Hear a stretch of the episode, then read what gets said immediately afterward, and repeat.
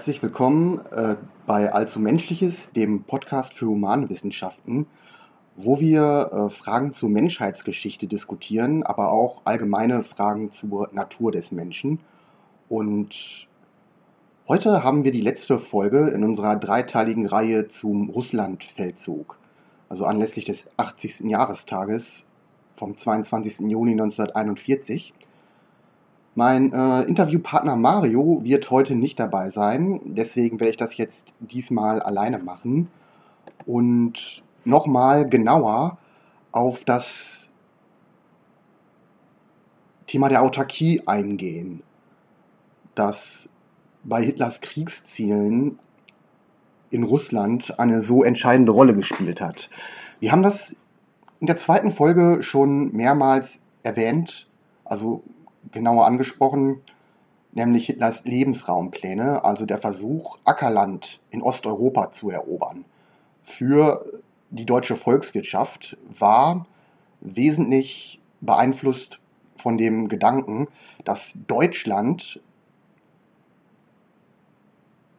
eine eigene Nahrungsmittelsouveränität braucht, um als Großmacht bestehen zu können. Also Deutschland also die moderne deutsche Industriewirtschaft, wie sie um 1900 entstanden ist, war ja zusehends abhängig von Lebensmittelimporten vom Weltmarkt, was im Ersten Weltkrieg vor dem Hintergrund der britischen äh, Blockade dazu geführt hat, dass es in Deutschland eine Hungersnot gab, bei der 500.000 500 bis 800.000 Menschen gestorben sind.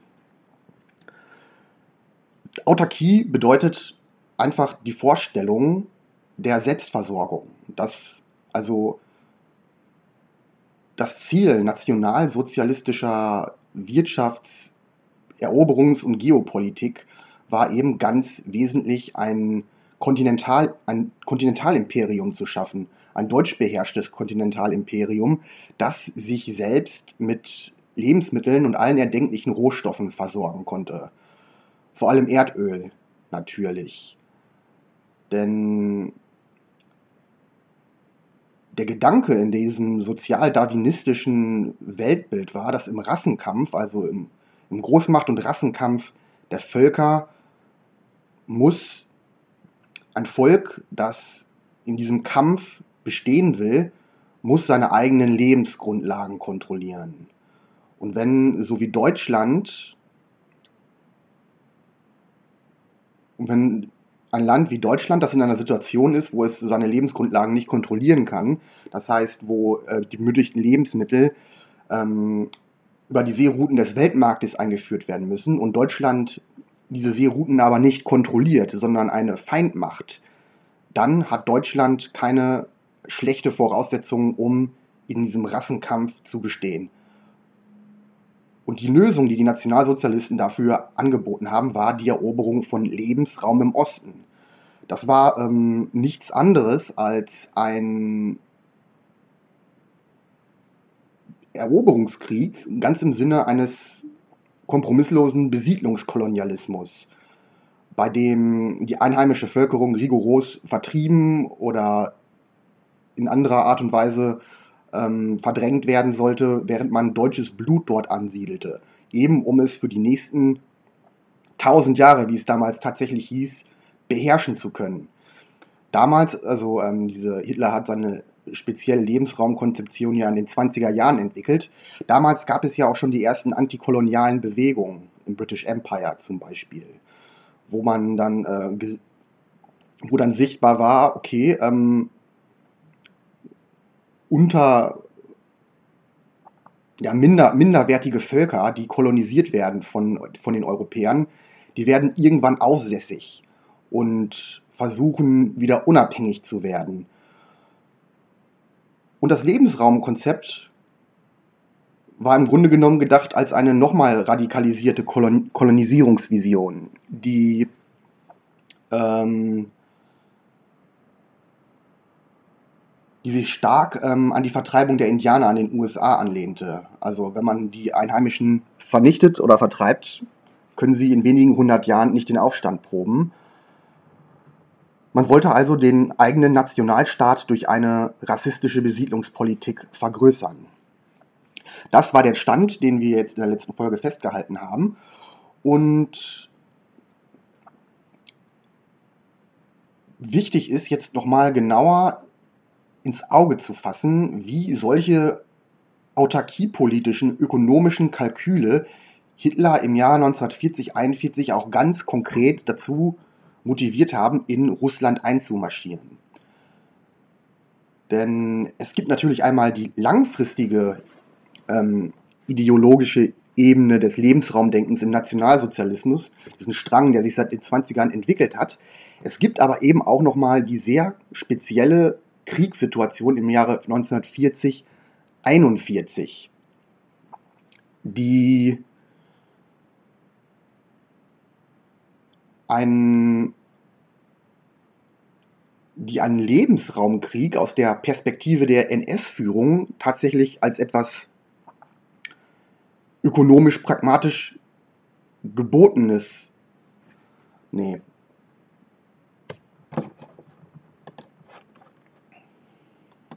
Denn der Lebensmittel- und Rohstoffmangel, vor dem die NS-Führung eine so große Angst hatte, der war in den Kriegsjahren 40, 41 ja bereits wieder bittere Realität geworden.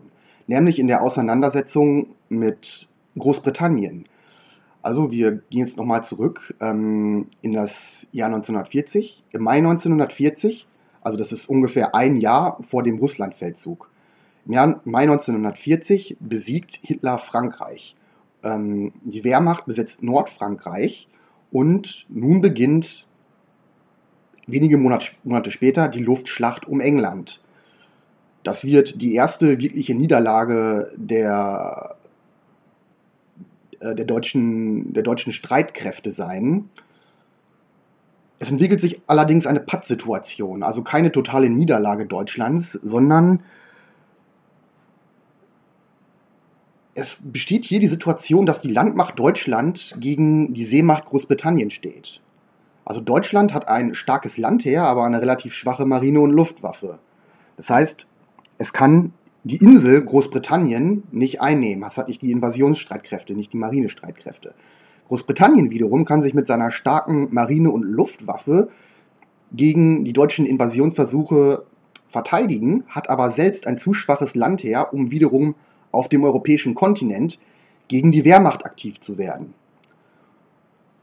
Und auf diesem Kontinent hat Deutschland ja ein eigenes Kontinentalreich errichtet. also es hat Polen, äh, Dänemark, Norwegen, Niederlande, Belgien, Luxemburg und Nordfrankreich erobert hat in Südfrankreich mit Vichy Frankreich so einen Satellitenstaat und viele verschiedene Balkanländer, also vor allem Länder auf dem Balkan, kommen jetzt ähm, in das ökonomische und machtpolitische Gravitationsfeld des äh, Großdeutschen Reiches oder des neuen großgermanischen Imperiums, wie die Nazis es nennen. Es besteht also eine Pattsituation. Großbritannien kann Deutschland nicht schlagen, aber auch Deutschland kann Großbritannien nicht schlagen. Aber diese Pattsituation entwickelt sich ökonomisch schlecht für das deutsche Nazi-Imperium. Denn Großbritannien verhängt jetzt wieder eine Blockade gegen, gegen den europäischen Kontinent. Wie, also wie es das bereits in den napoleonischen Kriegen gemacht hatte, als Napoleon Europa fast gänzlich erobert hatte, hat Großbritannien mit so einer kontinentalen Wirtschaftsblockade ähm, Frankreich ökonomisch versucht in die Knie zu zwingen. Und das versucht Großbritannien nun wieder mit dem deutsch besetzten Europa. Und das erweist sich für Deutschland als ökonomische Katastrophe. Also es brechen sowieso eigentlich ähm, in allen Ländern, die Deutschland äh, überfallen und besetzt hat, brechen kurz darauf ohnehin also Rezessionen aus. Arbeitslosigkeit steigt stark an. Gleichzeitig sorgt die Kontinentalblockade allerdings auch dafür, dass die internationalen Lieferketten, in die die europäische Wirtschaft damals ja schon eingegliedert ist, zerreißen. Also ein sehr kritisches Beispiel ist die Landwirtschaft zum Beispiel. Ähm, die europäische Landwirtschaft äh, war damals, also gerade die Viehwirtschaft, war ganz besonders schon von Tierfutter aus Übersee abhängig. Vor allem also Tierfutter aus Kanada, aus Argentinien. Lieferungen, die jetzt wegfallen. Dadurch gerät natürlich die ganze Wertschöpfungskette in der europäischen Landwirtschaft durcheinander und im Sommer 1940 kommt es zu einem starken Lebensmittelmangel.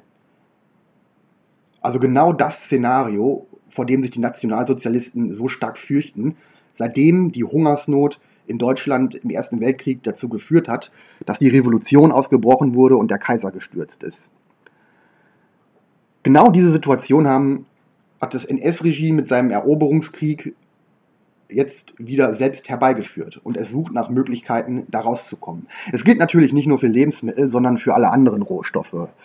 Äh, natürlich muss Deutschland nun, jetzt wo ähm, der komplette Überseehandel gesperrt ist, muss all seine Rohstoffe, die es braucht, vor allem für die Rüstungswirtschaft, die ja jetzt der Kern, der, also der absolute Kern der deutschen Wirtschaft ist. Natürlich Panzer, Autos, äh, Geschütze und so weiter, Munition, man braucht ja ein riesiges Spektrum an Spezialmetallen zum Beispiel, die jetzt nicht mehr über den Weltmarkt besorgt werden können.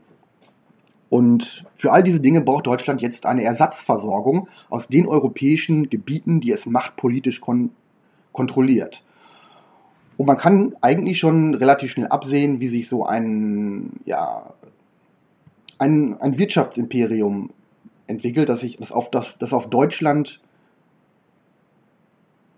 das auf Deutschland ausgerichtet ist und wo die verschiedenen Besatzungsgebiete, aber auch andere Verbündete als Zulieferer für die deutsche Rüstungswirtschaft fungieren.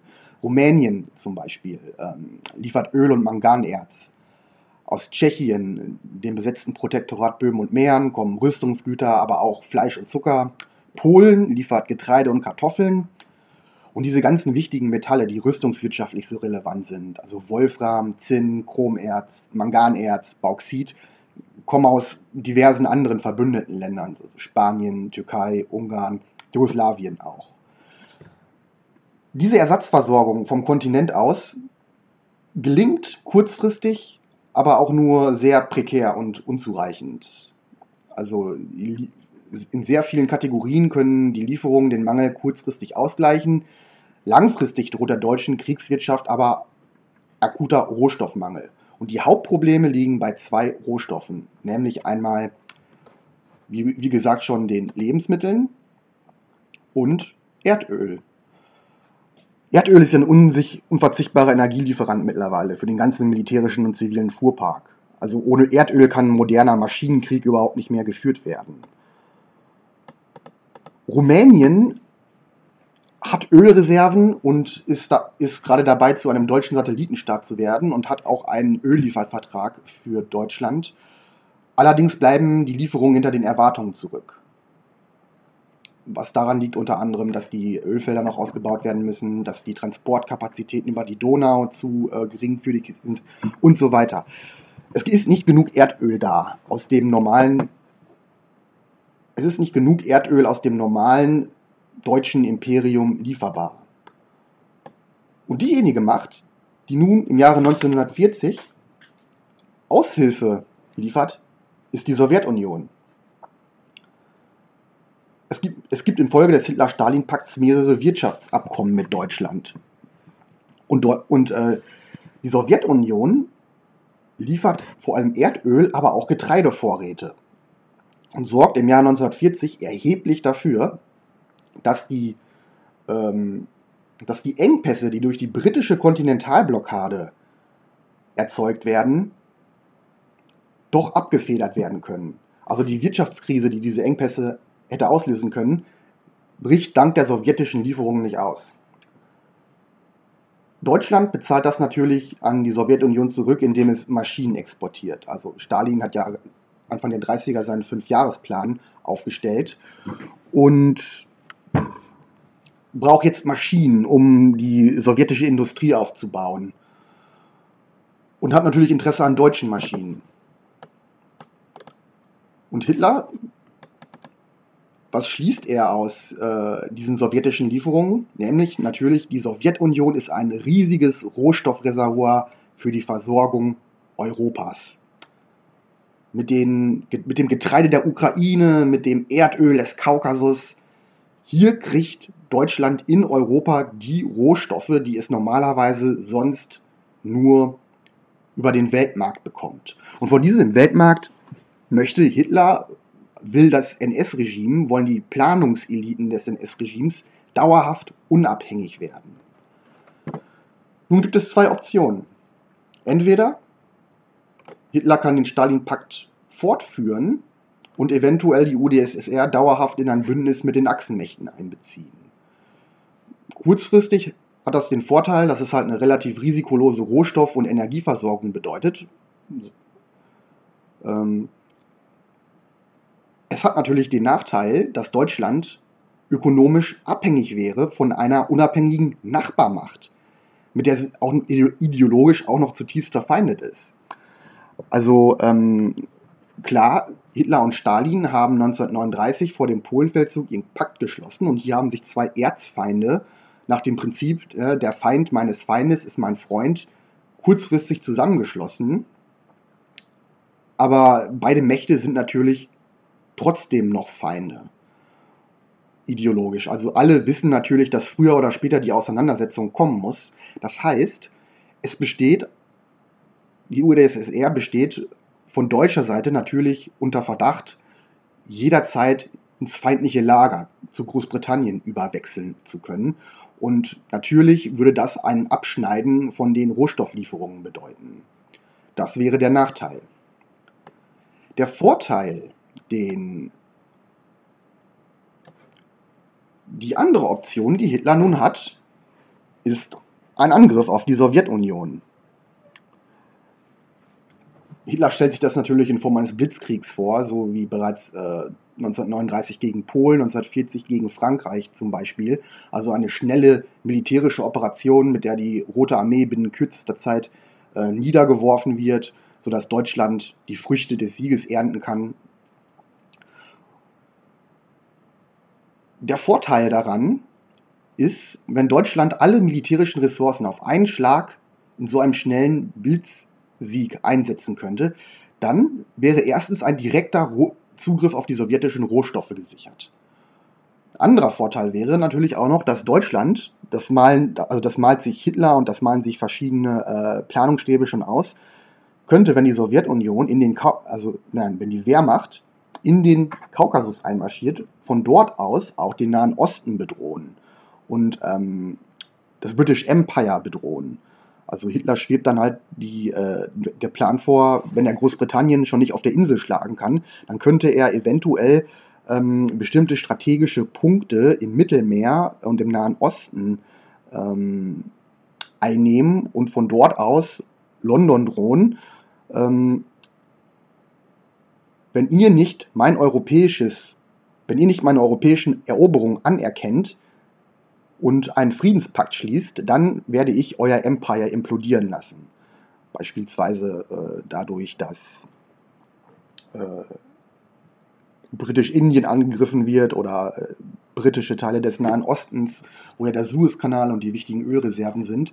Das ist also eine Position aus, von der ähm, Hitler äh, das British Empire bedrohen würde. Er würde also zwei Fliegen mit einer Klappe schlagen. Er würde sogar, nein, sogar drei Fliegen mit einer Klappe. Er würde erstens die sowjetischen Rohstoffe erobern und hätte dann so ein autarkes Wirtschaftsimperium.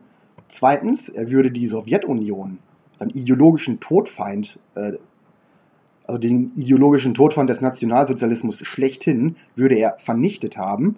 Und drittens, er könnte dann, wenn er den Kaukasus erobert hat und dort das Erdöl an sich gerissen hat, könnte er von dort aus weiter Großbritannien bedrohen.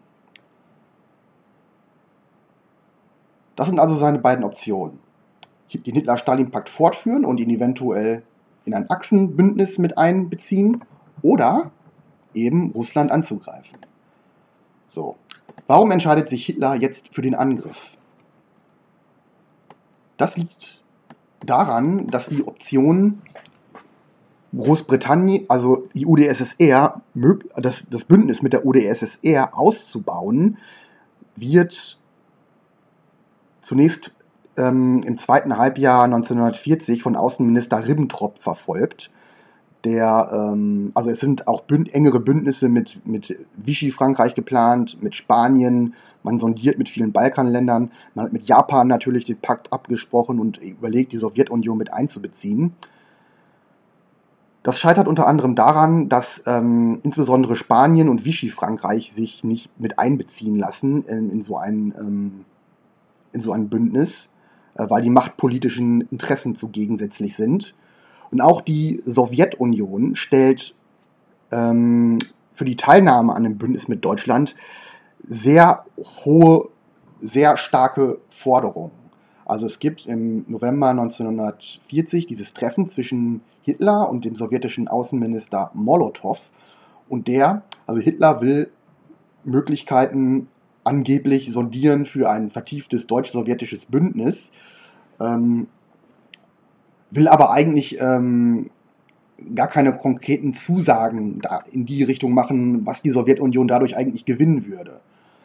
Molotow stellt dann sehr bohrende Fragen und will dann ganz genau äh, von Hitler wissen, was er genau eigentlich jetzt plant und was für die Sowjetunion in dem Fall drin wäre.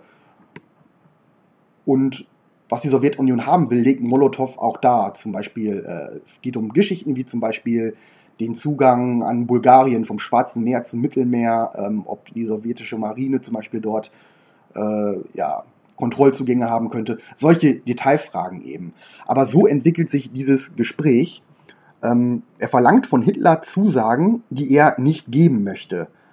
Und dadurch platzt eigentlich für Hitler endgültig die Option auf ein dauerhaftes Bündnis mit der Sowjetunion. Denn wie auch Spanien und Vichy-Frankreich stellt die Sowjetunion Machtpolit also stellt als Bedingung für ein Bündnis mit Deutschland Forderungen, die Hitler nicht erfüllen will. Seine Chancen zur Bündnisbildung, also Hitlers Chancen zur Bündnisbildung sind damit generell ziemlich klein. Und ihm bleibt als einzige Option eben die, in der er bislang immer so erfolgreich war, nämlich im Krieg führen so ein Rohstoffbeutefeldzug gegen die Sowjetunion war natürlich dann von vornherein halt mit großen Risiken belastet, weil es natürlich, also die Sowjetunion ist weder Polen noch Frankreich. Es ist kein relativ kleiner, typisch europäischer Nationalstaat, sondern es ist ein Riesenreich. Ein, das die ganze osteuropäische Kontinentalplatte bedeckt. Ein sehr tiefer Raum, wo man, wo, äh, der von einer einzelnen Armee eigentlich kaum zu erobern ist, was ja schon Napoleon gemerkt hat mit seinem, bei seinem Russlandfeldzug.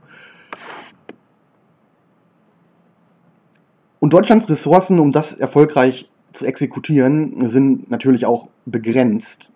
Doch Hitler kalkuliert eben, wie schon im Polenfeldzug und, in, und im Frankreichfeldzug damit, dass Deutschland die wenigen die wenigen militärischen Ressourcen, die es hat, also an Soldaten, Panzern, Flugzeugen und so weiter, sollen einfach in einem großen Blitzfeldzug eingesetzt werden und schlagartig soll der Gegner niedergeworfen werden.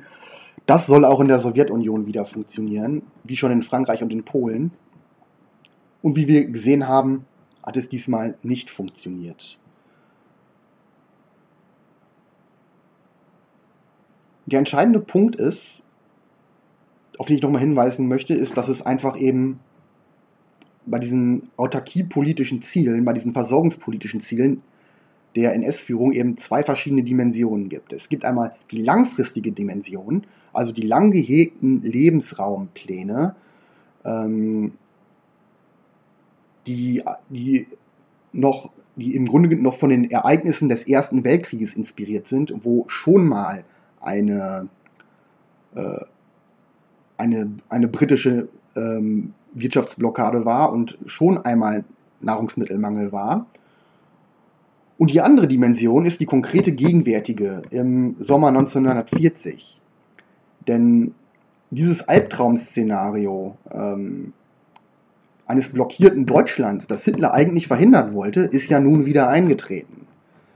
Das heißt, seine autarkiepolitischen Ziele werden in der Situation im Krieg gegen England nochmal auf eine völlig neue Art und Weise wieder akut. Und er glaubt, die ganz konkreten aktuellen versorgungspolitischen Probleme mit Nahrungsmitteln, mit äh, Erdöl, mit Rüstungs, mit rüstungsrelevanten Metallen, er glaubt, das lösen zu können, indem er jetzt endlich in Russland einmarschiert, ein europäisches, autarkes Kontinentalimperium gründet, es mit rassistischer Besiedlungskolonisation sichert. Und so decken sich im Grunde langfristige nationalsozialistische Wirtschaftsziele mit auf einmal mit kurzfristigen geopolitischen und militärstrategischen Interessen. Man könnte es auch sagen, dass Hitler, dadurch, dass er den Krieg begonnen hat, er da, genau das Problem heraufbeschworen hatte, was er eigentlich lösen wollte.